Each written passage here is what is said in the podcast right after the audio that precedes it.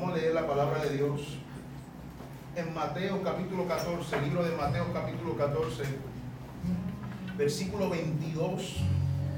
Y me voy a leer, me voy a detener en el versículo 32. Mateo capítulo 14, versículo 22. Reza hacia la gloria del Trino Dios Padre, Hijo y Espíritu Santo. Esta hermosa casa dice, Amén. enseguida Jesús hizo a sus discípulos entrar en la barca e ir delante de él a la otra ribera, entre tanto que él despedía a la multitud. Versículo 23 dice, despedida la multitud, subió al monte a orar aparte, y cuando llegó la noche estaba allí solo, y ya la barca estaba en medio del mar, azotada por la sola, porque el viento era contrario. Mas a la cuarta vigilia de la noche, Jesús vino a ellos andando sobre el mar. Y los discípulos viéndole andar sobre el mar se turbaron diciendo, un fantasma. Y dieron voces de, miedo. Pero enseguida Jesús les habló diciendo, tened ánimo, yo soy, no temáis. Entonces él le respondió Pedro y dijo, ese Pedro, yo sé que aquí hay dos o tres Pedro que son como, como lo que van a hacer, lo que va a hacer Pedro ahora. Y entonces le respondió Pedro y dijo, Señor, si eres tú, manda que yo vaya a ti sobre las aguas. Y él dijo, ven. Y descendiendo Pedro de la barca, andaba sobre las aguas para ir a Jesús. Pero al ver el fuerte viento, tuvo que, tuvo que, tuvo que, tuvo miedo, comenzando a hundirse. Dio voces diciendo, Señor, sálvame. Y al momento Jesús extendió la mano, asió de él y le dijo, hombre de poca fe, ¿por qué dudaste? Y cuando ellos subieron en la barca, se calmó el viento. Por favor, busca a alguien, busca a alguien, no le voy a decir izquierda, derecha, busca a alguien y dígale, vuelve a intentarlo, vuelve a intentarlo.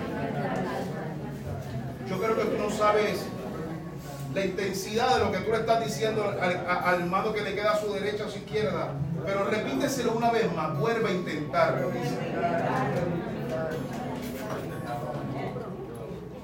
Y por tercera vez, se lo tiene que decir usted mismo hoy en esta tarde. ¿Se atreve a repetirlo conmigo? Vuelve a intentarlo. Padre, te damos gracias por esta tarde. Gracias por esta hermosa familia que tú nos has dado. Padre, gracias porque me das el privilegio de exponer tu palabra. Una vez más te pido, Dios, que tú tomes el control de todo lo dicho, de todo lo hablado, de todo lo expresado que salga de mi boca. Sé que va a tener un gran impacto en sus vidas. Te pido, Dios, que tú los transformes, que tú los animes y que por favor lo vuelvan a intentar en el nombre de tu Hijo amado Jesús. La casa del Señor grita y dice. Amén. Toma asiento a lo que me propongo predicar 25 minutos, se los confieso. Me lo propuse el domingo pasado, prediqué 50, es un peligro. Es un peligro decir 25 minutos. Vuelve a intentarlo. El domingo pasado, repasando lo que hablamos el domingo pasado, el domingo pasado comenzamos esta serie titulada New Beginning, Nuevos Comienzos. Compartimos varios principios que no podemos pasar por alto en la tarde de hoy.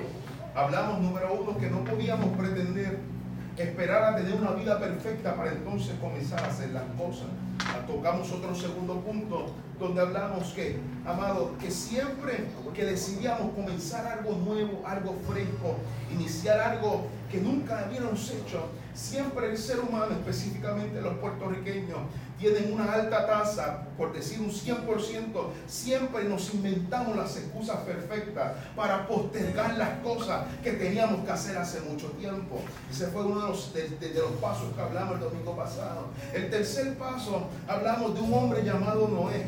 Y este hombre, su historia, nos dio varios principios para comenzar cosas nuevas. Lo primero que aprendimos de Noé es que si usted quiere comenzar cosas nuevas en Dios, necesita cuatro cosas. Si usted, si, si se acuerda, ¿alguien se acuerda de la primera? Una palabra. La número dos, ¿qué necesitaba? Un plan. Número tres, ¿qué necesitaba?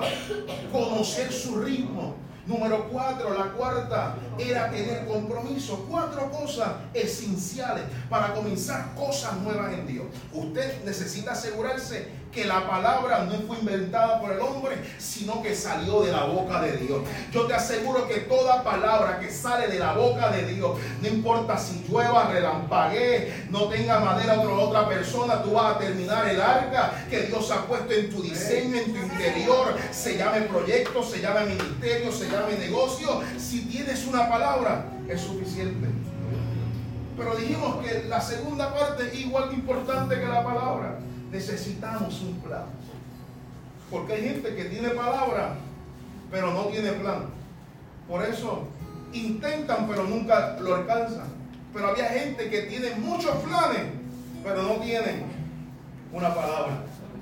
Y esos son los que, ustedes que tienen 20 proyectos y ninguno rinde fruto, porque está respaldado por la palabra. Número 3 dijimos que usted necesita conocer su ritmo. ¿Por qué necesitas conocer tu ritmo? Usted no puede iniciar como otros iniciaron. Tú no puedes pretender adorar como otros adoran. Tú no puedes tratar de comenzar tu negocio como otro lo comenzó. Tú no puedes pretender que tu matrimonio sea como el matrimonio de tu papá o de tu bisabuelo o de tus tíos, de la vecina o chinchosa al lado tuyo. No, usted tiene que conocer su ritmo. Porque el peligro de no conocer tu ritmo es que tenemos gente en nuestra iglesia con palabras, con planes, pero quemados dentro de nuestras bancas. Usted ve que no quieren hacer nada para Dios porque se nos quemaron. No quieren hacer nada en la iglesia porque abusaron de ellos. Vienen de otra iglesia quemados. Oye, no quieren hacer nada. Y los comprendo porque no conocieron su ritmo corrieron la carrera a un ritmo que no son de ellos. Usted se imagina yo pararme al lado de Usain Bolt y pretender correr como ese macho. Gracias por su sinceridad.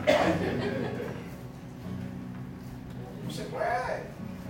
Tengo que conocer mi ritmo. Ni, caminando, eso es gateando, amado. Número cuatro, necesitábamos compromiso. Ahora, mi pregunta en esta, en esta tarde de hoy ya te animaste, o si lo estás pensando, pero ya te animaste a comenzar a hacer lo que Dios te mandó a hacer.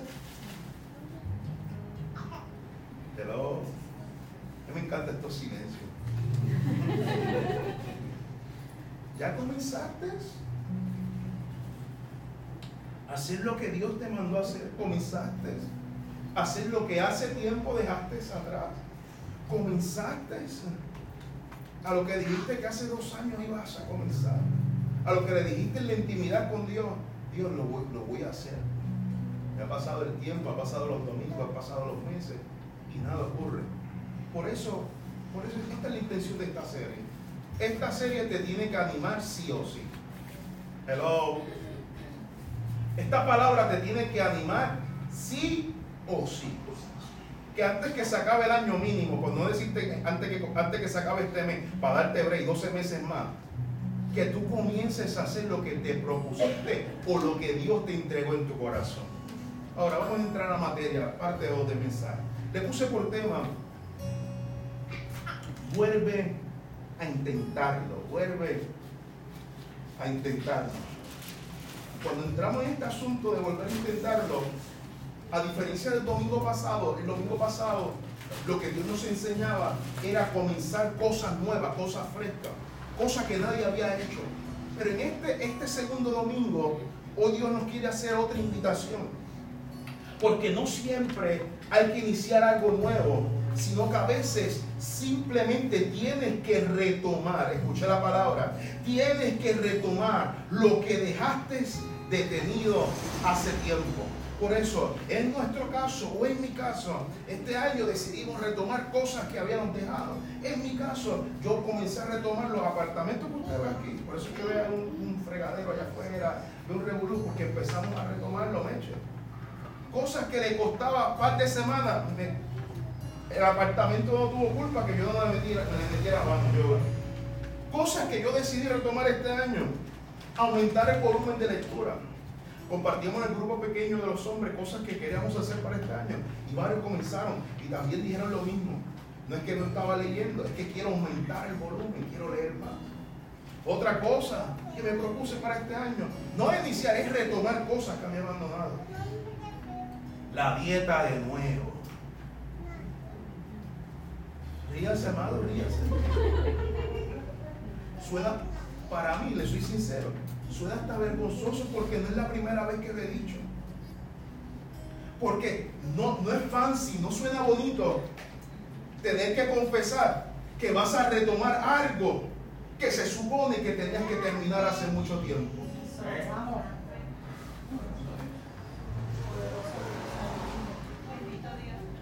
Y yo no te digo que te paras aquí al frente a cantar las que no hiciste. No, es que yo quiero que usted se lo diga a usted mismo. Y yo sé que ni siquiera traerlo a memoria es agradable.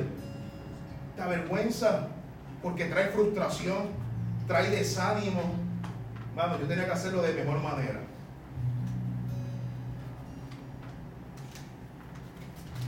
Ya esta, esta no es la primera, no es la segunda, es la tercera que lo intento y nada pasa. Por eso quiero traer como ejemplo la vida de Pedro. Pedro, yo estaba buscando hombres que pudieran entender este sentimiento mío. Y no encontré otra persona mejor para describir, lo que Pedro. ¿Se acuerda de Pedro? El que le cortó la oreja al soldado, a ese colérico. Yo estoy seguro que Pedro tiene descendencia de los taínos africanos y los españoles como nosotros. Ese hombre, ese hombre era puertorriqueño de pura selva. Y este hombre representa este sentimiento de comenzar lo que una vez había dejado atrás. Este es, este es el hombre que se puede dar en el pecho decir que caminó por encima de las aguas. Más nadie se puede dar este privilegio. Moisés puede decir que dividió el mar. José puede decir que caminó en seco en el río Jordán. Pero caminar por encima de las aguas, dos tienen ese privilegio. Jesús y Pedro. Pero en la misma historia del que caminó sobre las aguas, tienen que añadir que el que caminó sobre las aguas se hundió. Pedro sabe lo que es comenzar algo y que a mitad de camino se desestabilice. Y después que tú estabas dando pasos firmes, algo pasó que lo que ibas a paso firme, consistente, comenzó a desestabilizarse, comenzó a perder fuerza, comenzó a perder ritmo. Y así nos pasa muchas veces en nuestras vidas, donde comenzamos cosas nuevas y los primeros días, las primeras semanas, todo va bien, los primeros pasos, nada pasa. Yo imagino Pedro dando esos primeros pasos y decía, esto es fácil. Esto, esto, esto no es nada. Dio el segundo paso, emocionado. Seguro dijo, hubiera traído el celular para tirarme, grabarme el selfie aquí, para tirar el rey. Eh, Mateo, grábame, Judas, grábame. Pero de momento, después de dar varios, varias pisadas, como nos pasa a nosotros, comenzamos a hundirle, a hundirlo. Después que retaste la naturaleza, tú estás haciendo algo que nadie había hecho. Después que retaste la opinión de la gente, se suponía que tu proyecto no funcionara. Se suponía que tú no ibas a, comenzar de nuevo una iglesia y ibas a comenzar a crecer. Se suponía que tu matrimonio no diera fruto. Se suponía que la crianza de tus hijos no fuera igual que la de tus papás. Y Dios te está diciendo, yo sé lo que es que tú comiences. Y que después que estaba todo seguro, comenzaras a hundirte. La pregunta es, ¿qué causó que Pedro, después de ir también, después de tener un new beginning, un nuevo comienzo en su vida, algo ocurrió que comenzó a hundirse, que las cosas en tu vida, algo pasó que comenzaron a quebrantarse, algo pasó que se te quitaron los ánimos, algo pasó que ya no querías venir de nuevo la presencia de Dios, algo pasó que tu matrimonio parece que no va ni para el frente ni para atrás, algo pasó que ya no quieres ministrar, ya no quieres hacer lo que Dios te llamó a hacer, algo ocurrió en la vida de Pedro. Y eso que ocurrió, yo lo categorizo con una sola palabra, un descuido. Un descuido fue suficiente para que las pisadas firmes de Pedro comenzaran a hundirse. Un segundo. Una mirada un consejo que no debiste escuchar.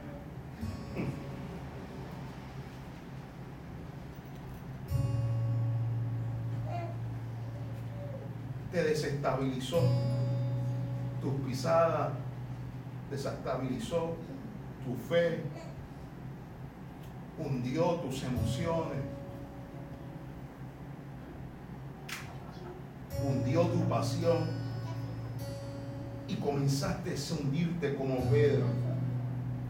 Y es aquí donde yo entendí, iglesia, que un descuido provocó que Pedro dejara de enfocarse en Jesús y empezara a enfocarse en la tormenta. Si analizamos esto bien de la manera correcta, en ningún momento Pedro pecó. Y yo quiero que usted tome esta palabra con mucha cautela y que la haga suya. Porque no hace falta que usted peque para que usted comience a hundirse. Lo voy a repetir porque se le tiene que quedar impregnado en su corazón. No hace falta que usted peque para que usted comience a hundirse. ¿Por qué, pastor? Hoy Dios quiere que usted cuide los descuidos. Y los descuidos son los famosos descuidos que usted dice, esto no es pecado. esto, esto, esto no es pecado. Llevo una semana sin orar y todavía siento que las pisadas, mira, como no me hundo buscar. Ah, estoy bien. ¿Usted ha hecho esas negociaciones con Dios? Yo todavía estoy que reprendo al diablo y sale corriendo voy a dejar de congregarme un par de semanas. no, estoy no cometiendo grandes pecados. Lo, estoy, cometiendo los pecados blancos, los pequeñitos. Cuidado con los descuidos. Este es uno de los más peligrosos. Es un like nada más. Es un, es un, es un like. No pasa nada más. Pero ¿sabe cuál es el peligro de los descuidos, basta? ¿Sabe cuál es el descuido? El peligro de los descuidos. Es que un abrir y cerrar de ojos, cuando menos te lo esperas, dejaste de orar y cuando abriste los ojos estabas apartado. Dejaste de congregarte y ya no sabías cómo regresar de nuevo a la casa de tu padre. Pregúntale al hijo pródigo. Viste, era un solo like, era un like, simple like y comenzaste a tener conversaciones que no tenías que tener. Yo siento la presencia de Dios. Un descuido, iglesia, un descuido es igual de peligroso que un pecado. Amado, y Dios me raca decir estas palabras. Porque nos confiamos tanto porque es un simple descuido. Y un descuido es igual de peligroso que un pecado.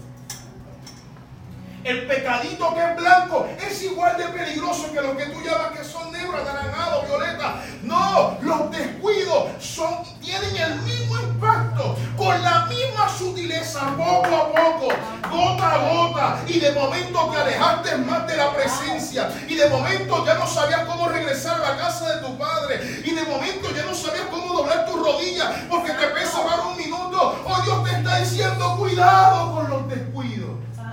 Pedro no pecó.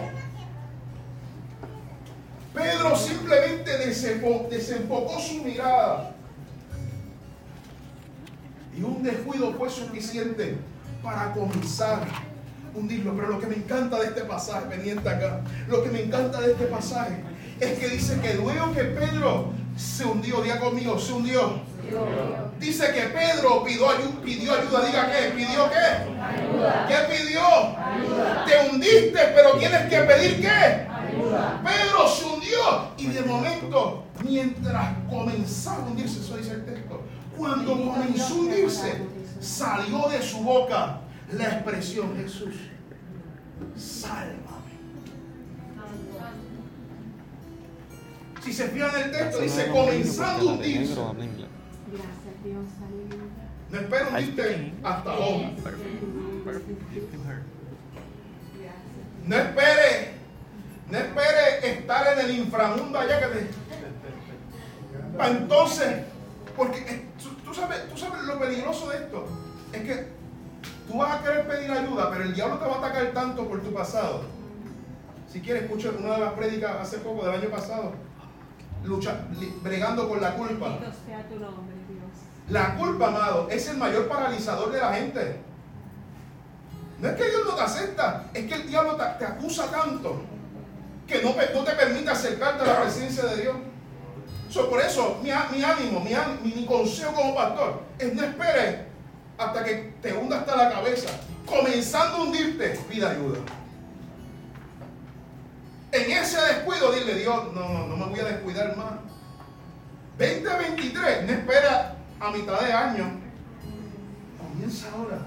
Dios, me descuidé en estas cosas.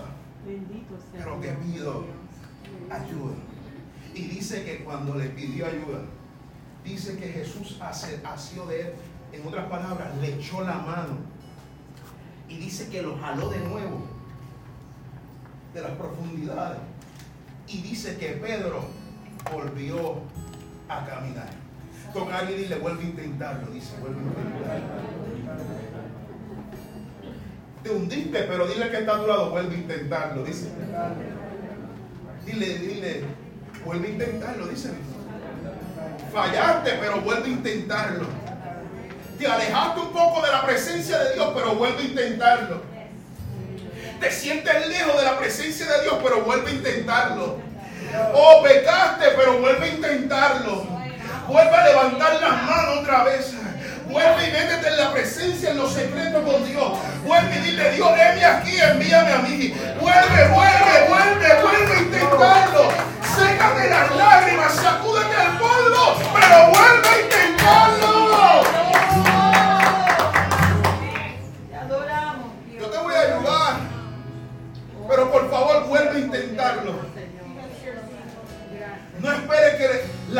te consuma. No esperes que el enemigo te tenga ya agarrado, abrazado, porque se te va a hacer difícil. Créeme, si llega ese momento, créeme que basta, nos vamos a meter contigo y te vamos a sacar de allí. Si tenemos que romper el techo para que Dios te dé el milagro, lo vamos a hacer. Pero hazme el favor, vuelve a intentarlo. Señor, sálvame, dice Pedro. Dice que Jesús le extiende la mano. Pedro, esto me encanta, volvió a caminar. La pregunta hoy es, en el día que te hundas, pedirás ayuda para comenzar de nuevo. Hello. En el día malo, te atreverás a decirle al Señor, fallé, me descuidé. Te atreverás a pedirle ayuda al Señor.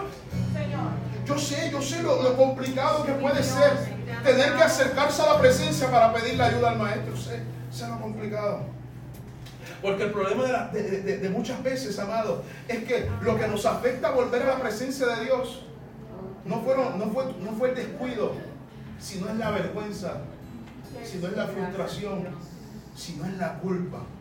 Pero hoy Dios te está diciendo, aleluya, vuelve a intentarlo. ¿Por qué? Porque volver a intentarlo no es sinónimo de vergüenza. Volver a intentarlo es de valiente. Volver a intentarlo no debe ser vergonzoso. Volver a intentarlo lo que demuestra es valentía. Por eso quiero decir esta tarde, este valiente pedir ayuda. Este valiente decir, Señor, fallé, me alejé un poco, ya no sé qué hacer. Este valiente. Porque lidiar con la vergüenza o con el que dirán, pero ¿para qué voy para la iglesia? Es que ya saben que me hundí. Sí, porque la caída de Pedro fue pública. Si hubiera sido en secreto, yo creo que para... Eh, los pecados en secreto son más fáciles de resolver. Pero cuando las caídas son públicas, hmm, créeme que el diablo es experto en acusándote por tu pasado. Por eso yo quiero, yo quiero atacar esto comenzando el año.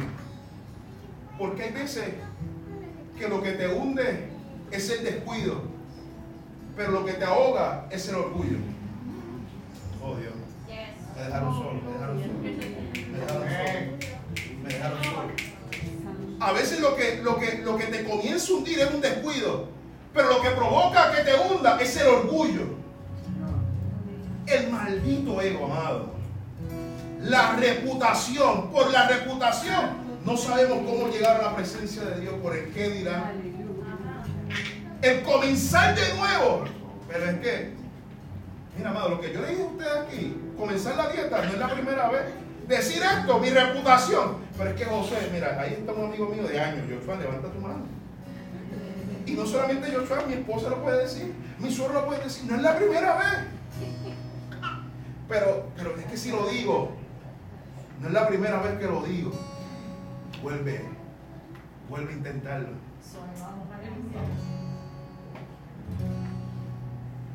Vuelve a intentarlo porque lo que te hunde es el descuido, pero el orgullo, el orgullo ha ahogado a mucha gente. ¿Usted se imagina Pedro? Si, si, Pedro se hubiera dejado llevado por la reputación, Pedro se no hubiera ahogado allí. El que caminó y murió. Si Pedro se hubiera dejado guiar por la reputación, Pedro no hubiera salido a flote. Pero lo que a mí me encanta, amado, es que Pedro entendía que su reputación no podía ser mayor que su propósito. Y hoy yo quiero que usted se quede con esto. Tu reputación no puede ir por encima del propósito que Dios puso en tu vida. Si Pedro hubiese elegido, si hubiese eh, dejado guiar por el orgullo, nunca hubiera pedido ayuda.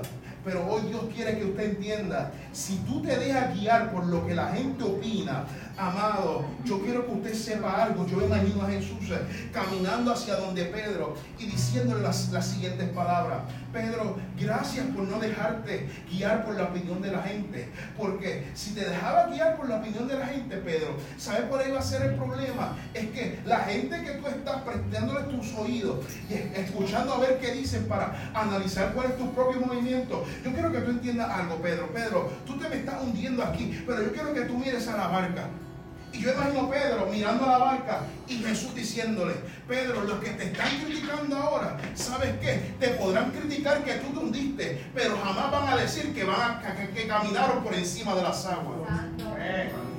¿Sabes qué es lo irónico? Que a la gente que tú le estás prestando tus oídos, critican que tú te hundiste. Pero no pueden decir que caminaron por encima de las aguas como tú lo hiciste. Le hacemos caso, mira, amado. Mira. Le hacemos caso a la, a la gente menos correcta